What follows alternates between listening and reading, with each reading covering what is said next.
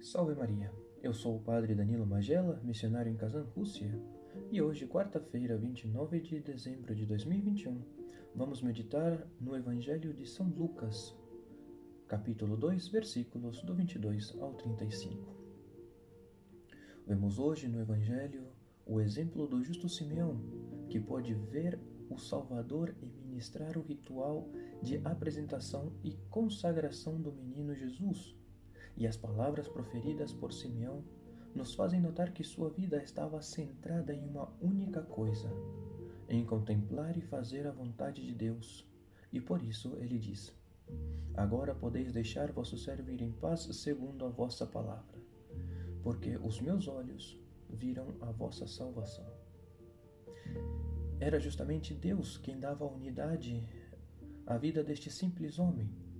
Em Deus ele via todo o sentido de sua vida e com o seu exemplo ele nos ensina que é importante ter esta visão de unidade em nossa vida.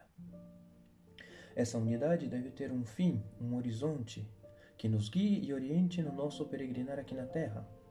Não basta para alcançar esta unidade de vida com somente ter consciência de que Cristo é o mais importante que é Ele o que dá sentido ao nosso existir.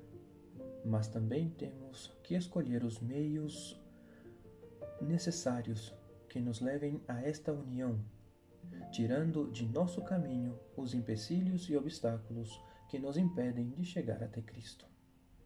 Seguindo em nossa reflexão, podemos dizer que esta unidade está fundada em três elementos.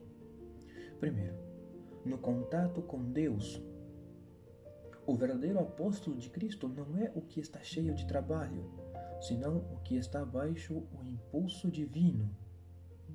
E para ter este impulso é necessário estar em íntimo contato com Deus. Por isso, que a oração não seja para nós uma das tantas coisas que, que fazemos no decurso do dia, mas que seja a mais importante atividade do nosso dia a ser feita. Busquemos estar sempre na presença de Deus, pois assim fazendo nos será muito mais fácil ver a vontade de Deus ser realizada em nossas obras.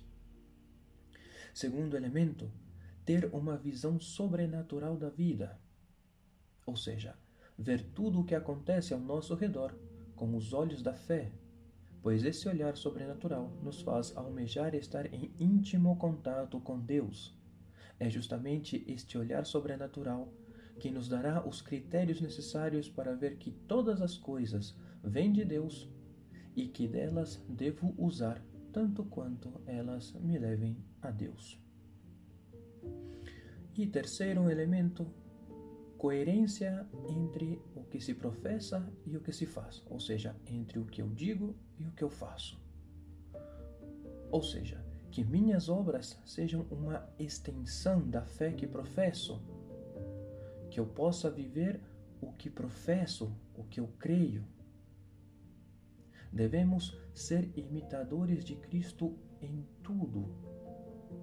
Por isso, peçamos a Maria Santíssima que nos ajude a ter essa unidade de vida, para que também possamos dizer com o justo Simeão: Agora podeis deixar vosso servo ir em paz segundo a vossa palavra porque os meus olhos viram a vossa salvação. Louvado seja nosso Senhor Jesus Cristo, para sempre seja louvado.